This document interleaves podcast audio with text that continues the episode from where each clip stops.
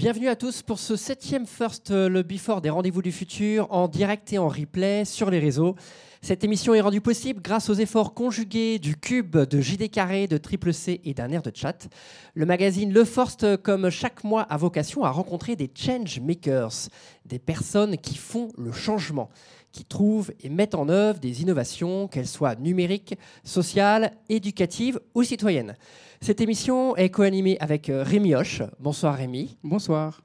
Nous accueillons ensemble sur le plateau notre invité euh, Armel Lecause, cofondateur de démocratieouverte.org. Bonsoir Armel. Bonsoir. Cette émission sera ponctuée par une chronique de Laura Beaubois qui nous présentera une action positive et singulière venant tout droit de Suisse pour remettre de l'entraide dans nos relations de voisinage. Rémi, lui, nous présentera l'actu de la créativité et abordera une question autour euh, de l'art.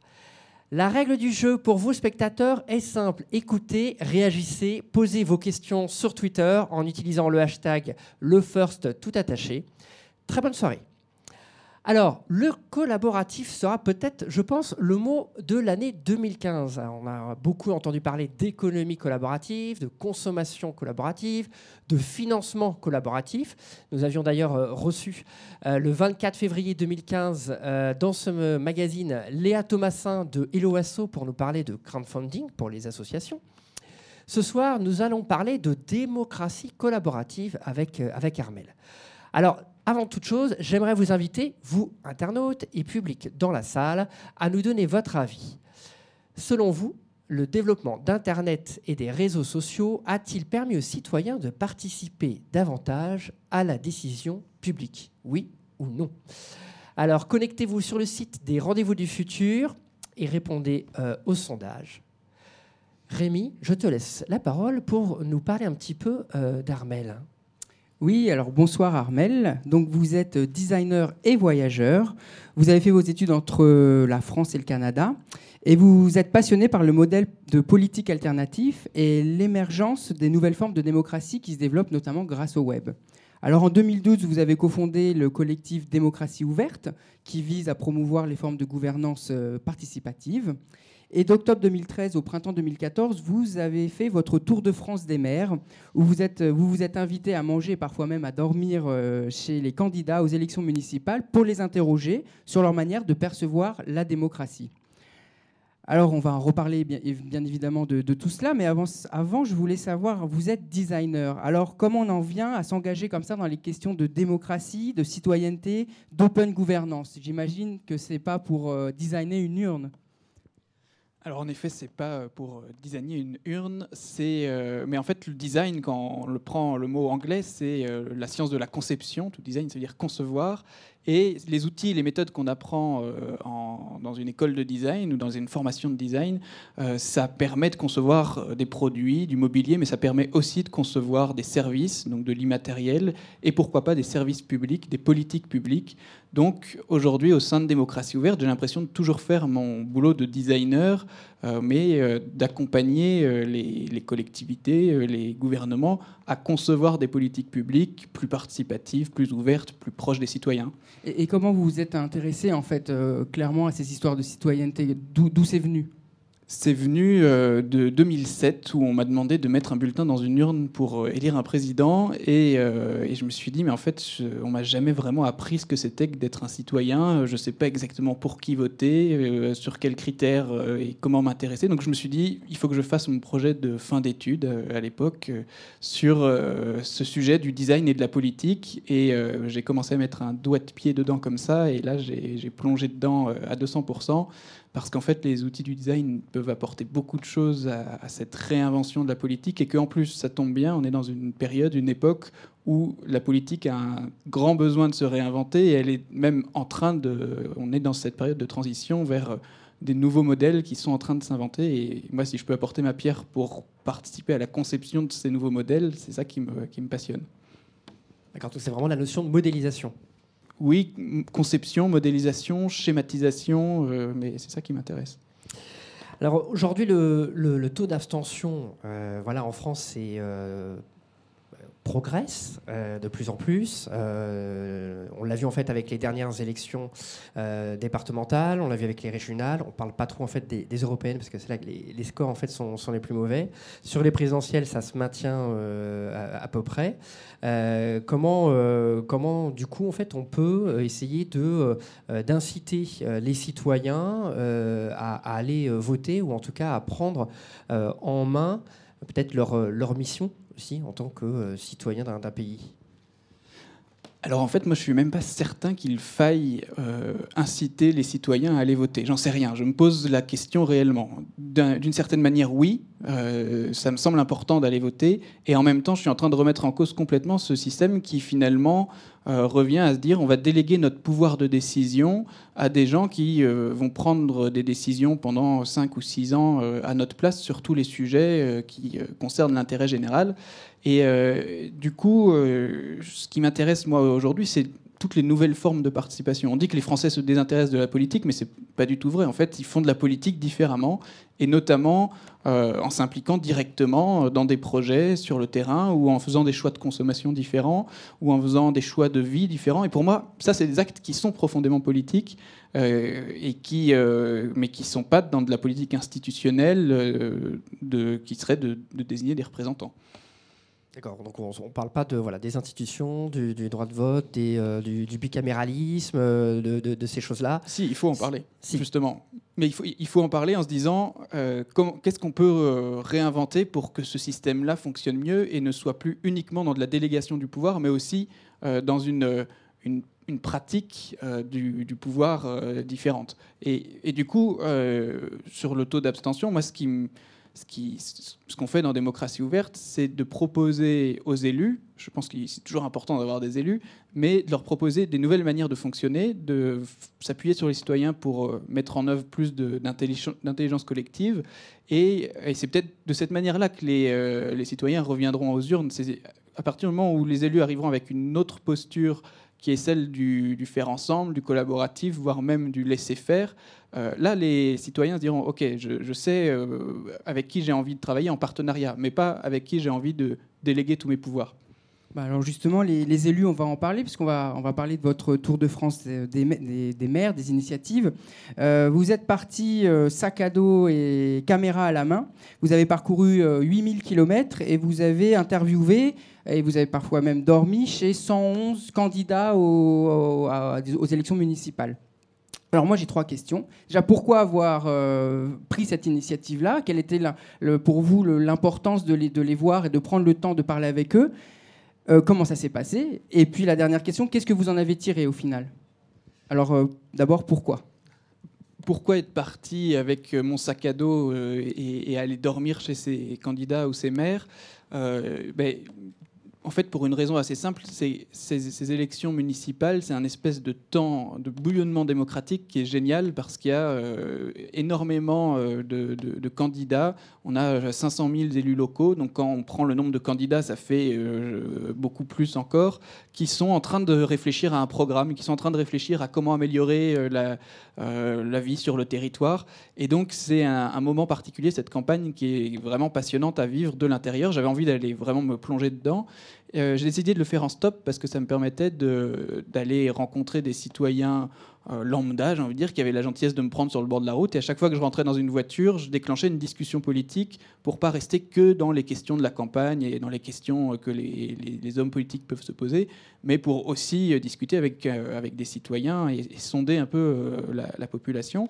Et puis ensuite aller dormir chez les élus pour finalement dépasser le vernis de la communication de campagne. Euh, passer une heure ou une demi-heure euh, dans le bureau d'un élu, ça n'a rien à voir avec le fait de passer le petit déjeuner avec lui euh, et, du coup d'avoir d'autres formes de, discussion.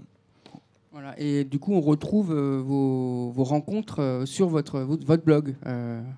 Oui, sur le site de, du Tour des candidats et maires de France, il y a, ou le blog, en tout cas, je faisais des, euh, des, Google Hangouts, donc une, une, visio directement qui est devenue des vidéos, euh, qui devenait des vidéos YouTube, et donc qu'on peut retrouver euh, sur, sur YouTube. Et, vous aviez même eu des internautes qui vous écrivaient pour aller justement à la rencontre de leurs de leurs candidats. Il y avait des choses comme ça aussi. On en fait, c'est comme ça, c'est comme ça que je les choisissais les candidats. Il y avait, en fait, on m'a conseillé à travers mon blog plus de 300 maires ou candidats à aller voir un peu partout en France en disant mais allez voir un tel Parce que dans son programme, il met des choses sur la citoyenneté ou sur la démocratie qui sont intéressantes. Et j'essayais de cibler ceux qui me paraissaient les plus exemplaires ou les plus innovants sur les questions de, de démocratie, parce que les 36 000 communes qu'on a en France, c'est une espèce de laboratoire d'innovation démocratique dans lequel il y a plein de choses qui s'essayent et euh, plein d'élus euh, qui, essayent des nouvelles manières, des nouveaux, de nouvelles manières de faire de la politique, des nouveaux rapports euh, avec les, citoyens, des nouveaux outils, des nouvelles méthodes. Et c'est ça que je suis parti voir sur le terrain. Et, juste, du coup, qu'est-ce que vous en avez tiré? Que, Quels enseignements vous pouvez peut-être transmettre, partager? Alors, un enseignement concernant le, stop et, euh, le, côté citoyen qui m'a choqué, qui est presque qui est un, côté, euh, c'est plus négatif, mais c'est, je me suis aperçu qu'on était vraiment dans une société où euh, les citoyens sont très en attente, ils sont presque attentistes envers la politique en disant mais les, politiques devraient faire ceci ou devraient faire cela, et, en se demandant pas ce que eux pourraient faire euh, dans l'action pour euh, améliorer leur, euh, leur système politique. voilà. Donc ça, c'est un des constats un peu négatifs, c'est des gens qui disent j'ai voté, un peu comme ils diraient j'ai payé et j'attends un service en retour. Après, sur les aspects plus positifs, c'est notamment ce... c'est côté citoyen encore, ces citoyens qui se prennent en main et qui commencent à s'auto-organiser, notamment grâce au numérique, pour concevoir et, mettre en œuvre des nouvelles manières de faire, de nouvelles manières de consommer, de produire de l'énergie localement, de produire de l'alimentation, etc. Et ça, il y a un vrai truc euh, intéressant là-dedans. Après, les enseignements côté plus politique, euh, c'est qu'il y a une grosse envie de beaucoup de candidats ou d'élus qui sentent bien qu'on est dans cette période de transition, qui sentent bien qu'on a cette défiance qui monte, voire cette colère qui monte, et qui ont envie d'aller vers des nouvelles formes de gouvernance, des nouvelles manières de faire de la politique, mais qui ne savent pas forcément comment faire en termes d'outils, de méthodes. Et, c'est ça qui a vraiment euh, euh, déclenché mon envie aussi à l'intérieur de Démocratie ouverte de, euh, de lancer un programme Territoire hautement citoyen qui est, qui est, fait pour accompagner ces élus qui ont envie d'aller vers de nouvelles formes de gouvernance, mais qui manquent un peu d'outils, de méthodes pour le faire. On va peut-être revenir en fait sur ces, pratiques. On va d'abord tout de suite en fait passer en fait à la chronique de, de Laura Beaubois sur une action créative positive avec Pumping Pump.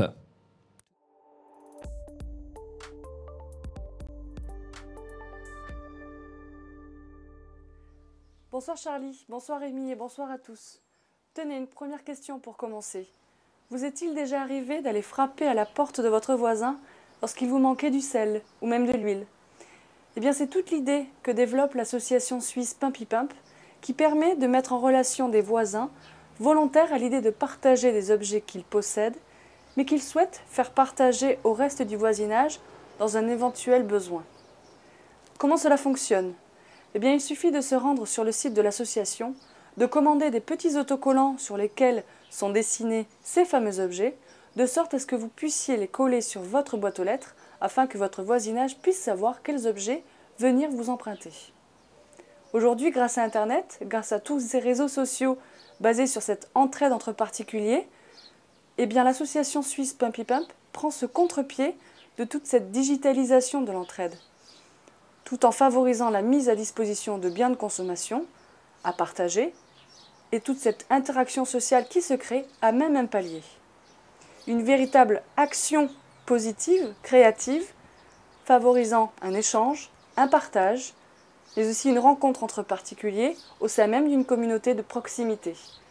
Si cela vous intéresse, empressez-vous d'aller visiter ce site, mais aussi la page Facebook de l'association, et n'hésitez pas à prêter, le temps de quelques jours, votre mixeur ou pourquoi pas une échelle à un voisin qui serait en recherche de ces objets en question. Très bonne soirée et à très bientôt.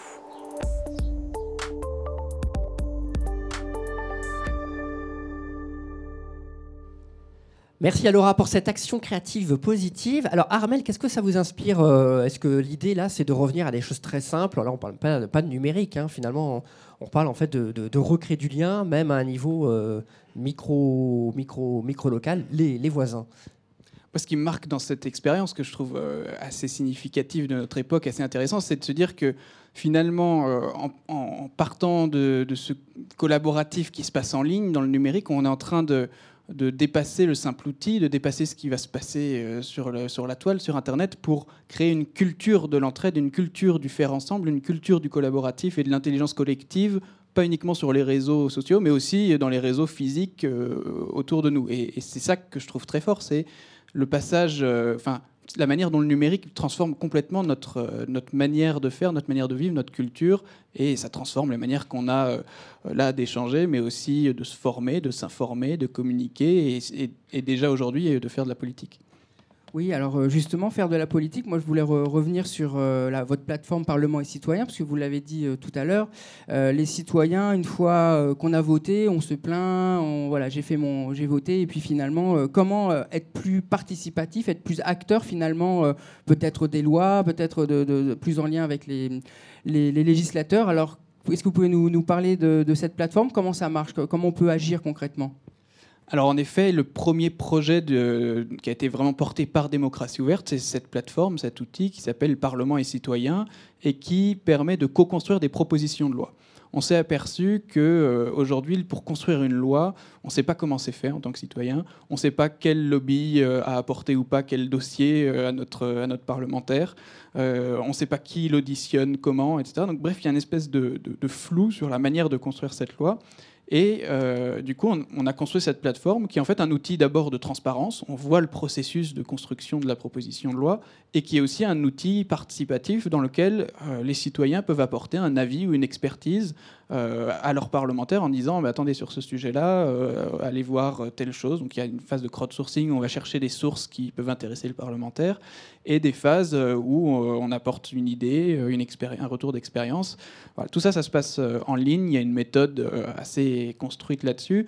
Mais en fait, le, ce qui est vraiment important de retenir, c'est de se dire, euh, là, ce qu'on cherche à faire à travers ce projet, c'est de faire la preuve aux parlementaires aussi, aux politiques aussi, qu'il a tout intérêt à, s'appuyer sur l'intelligence collective et, euh, à s'appuyer sur l'intelligence citoyenne parce qu'il fera une loi plus efficace, qui sera euh, déjà plus soutenue. Il arrive devant son groupe parlementaire à l'Assemblée ou au Sénat avec euh, tous euh, les citoyens derrière qui sont là aussi et qui ont participé au processus. Donc lui-même, à l'intérieur de son institution, il a plus de poids. Donc c'est vraiment un projet qui permet de rajouter de la transparence, de la participation et du collaboratif, qui sont les, les trois piliers de démocratie ouverte. Est-ce qu'il y a des, des exemples concrets? Est-ce qu'il y a des lois? Est-ce qu'il y a des amendements en fait qui, qui sont venus comme ça en fait de, du, bottom-up, enfin, je ne sais pas si on peut utiliser cette, cette, expression.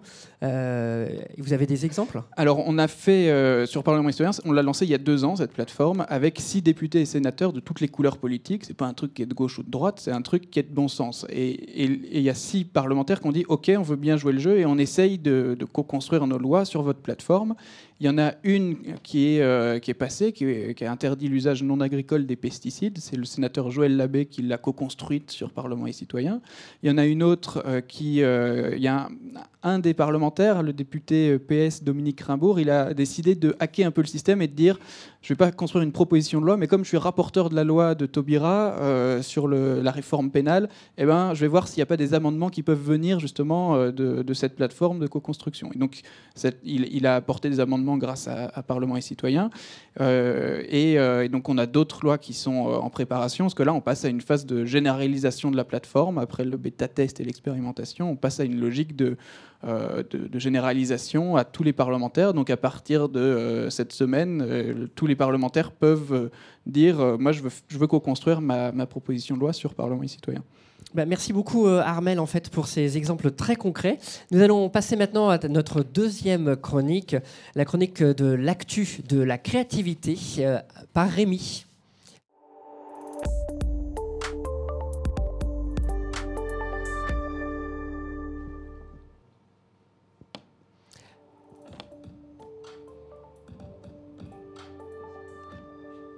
Rémi, alors, euh, je crois que tu t'es posé une question euh, aujourd'hui autour de, l'art. Est-ce que tu pourrais nous en dire un petit peu plus? Oui, euh, tout à fait. En fait, je me, suis posé, je me suis demandé pourquoi certaines œuvres étaient considérées comme des œuvres d'art et d'où venait l'aura qui entoure les œuvres d'art. Et aussi, je me suis demandé si on avait la même émotion face à une copie ou face à son original. Alors, pour, pour m'aider, j'ai lu l'ouvrage du sociologue Bernard Lahire qui, qui s'appelle Ceci n'est pas qu'un tableau et qui vient d'être publié aux éditions La Découverte. Donc dans ce livre, Bernard Lahire retrace l'incroyable histoire de la fuite en Égypte peint en 1657 et qui est attribuée à Nicolas Poussin. Alors je dis volontairement attribuée car figurez-vous que cette œuvre est tombée dans les oubliettes de l'histoire pendant trois siècles et qu'il a fallu une longue bataille d'experts et de nombreux rebondissements pour que ce tableau soit enfin euh, attribué à Poussin. Et vous imaginez bien les conséquences que ça a eu pour le tableau puisqu'il est passé de simples copies d'ateliers euh, ne valant pas grand-chose à chef-d'œuvre acheté 17 millions d'euros par le musée des Beaux-Arts de Lyon. Alors, au-delà de la valeur marchande, Bernard Lahire interroge dans son livre notre rapport à l'art. Comment un objet insignifiant devient-il un objet sacré? Et quels effets économiques, esthétiques, émotionnels, voire politiques cela euh, entraîne-t-il dans, le rapport qu'on a avec cet objet? Car il s'agit bien de cela ici, de sacré et de magie sociale, qui fait passer un tableau du statut de simple copie à celui de chef-d'œuvre. Mais d'après l'auteur, il est aussi question de mécanismes de domination sociale qui sont en jeu dans l'admiration d'une œuvre d'art. C'est vrai, on nous dit euh, regardez cette œuvre-ci plutôt que celle-ci, parce que celle-ci est une copie ou euh, la réalisation d'un peintre moins connu. Euh, alors pour l'auteur, nos émotions devant un tableau seraient fortement conditionnées à des forces sociales et à des croyances inconscientes. Alors est-ce que tout serait joué d'avance? Est-ce que l'œuvre originale serait seule dotée d'une aura et que la copie ne pourrait jamais avoir? Et est-ce que le fait qu'on reproduise de plus en plus d'œuvres participe à la perte de cette aura euh, Comme l'a écrit en 1935 le fameux euh, philosophe et historien d'art Walter Benjamin dans son ouvrage, dans son texte de référence, l'œuvre d'art à l'époque de sa reproductibilité technique. Alors, pas si sûr, car ça, c'était avant, c'était avant l'ère numérique. Et oui, en effet, euh, dans un article de Télérama, j'apprends qu'on aurait quoi En dérobé l'aura des noces de Cana avec la complicité du numérique. Alors, euh, comment c'est possible? C'est grâce ou grâce ou à cause d'un homme qui s'appelle Adam Lowe et qui a fondé la société Factum Arte, qui est aujourd'hui euh, reconnu comme l'un des meilleurs ateliers de production de facsimilés au monde, qui utilise évidemment les technologies les plus en pointe. Et après de longues, de longues des années de négociations avec le Louvre et plus de neuf mois de travail euh, intensif pour, euh, pour réaliser le, le facsimilé du, du, des noces de Cana, il a enfin été installé à son endroit d'origine, euh, c'est-à-dire le, le réfectoire du couvent San Giorgio près de Venise. Car je rappelle que ce tableau a été volé par Napoléon aux Italiens. Et c'est là que, en quelque sorte, que la magie opère. Une fois qu'on a remis l'œuvre dans, ce, réfectoire, car lors de l'inauguration, euh, les invités qui étaient là, en fait, étaient tous émus aux larmes euh, de revoir l'œuvre originale dans, son contexte. Alors que quand on va au Louvre et qu'on va voir les noces de Cana, plus personne ne le regarde. Pourquoi? Parce qu'il est dans la même salle que la Joconde et que tout le monde regarde évidemment la Joconde et que donc euh, l'aura aurait été perdue des noces de Cana. Donc on le voit dans certains contextes, la copie peut provoquer autant d'émotions que, l'original. Et d'ailleurs, les, récentes grottes Chauvet qui vont, la réplique des grottes Chauvet qui, va être, a été là inaugurée, euh, le prouve bien, puisqu'on attend entre 300 et 400 000 visiteurs qui vont quand même visiter une copie, même si ça va être magnifique. Alors pour finir, je voudrais essayer de redonner euh, un peu d'aura aux noces de Cana. Comment faire? Ben, La prochaine fois que vous irez, euh, vous irez au Louvre, euh, allez voir la Joconde et tournez l'huile d'eau et regardez bien en face les, noces de Cana. Je suis sûr qu'il vous rendra un peu de son aura et que, vous lui donnerez un peu de son aura et qu'il vous livrera beaucoup de sa magie. Merci Rémi pour cette chronique. Euh, de, l'actu de la créativité. Armel, avant qu'on se sépare, est-ce que vous avez une information ou deux d'actualité à partager avec nous et avec les internautes Alors, oui, Évidemment, j'en ai plein. Mais je suis.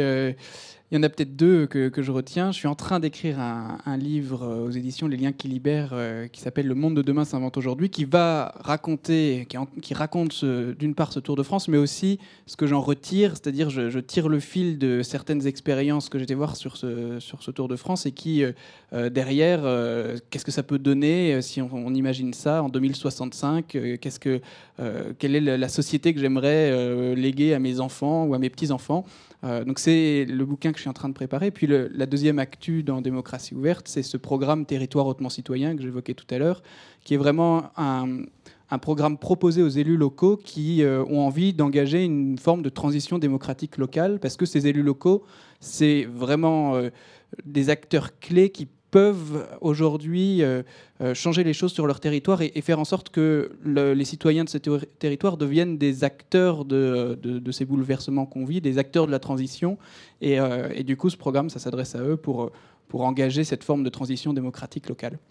Bah, merci Armel pour ce point d'actualité. Euh, L'émission va bientôt toucher à sa fin. L'idée maintenant, en fait, c'est de partager euh, en fait un des, coups de cœur. Euh, qui est-ce qui veut commencer? Un coup de cœur. Alors un coup de cœur, ça peut être quoi? C'est l'idée de partager quelque chose en fait qui vous a fait vibrer ces dernières semaines ou ces derniers mois. Ça peut être une œuvre, un film, une exposition euh, ou autre. Alors moi, je quitte à faire mon, premier de la classe, euh, je vais euh, parler du, livre de Michel Bowens qui- que vous accueillez juste après. Je suis en plein dedans, je suis en train de le lire et, euh, je trouve que cette, révolution du, du père à père et des communs est, est vraiment... voilà, c'est passionnant, donc donc c'est mon coup de cœur du moment. D'accord, merci.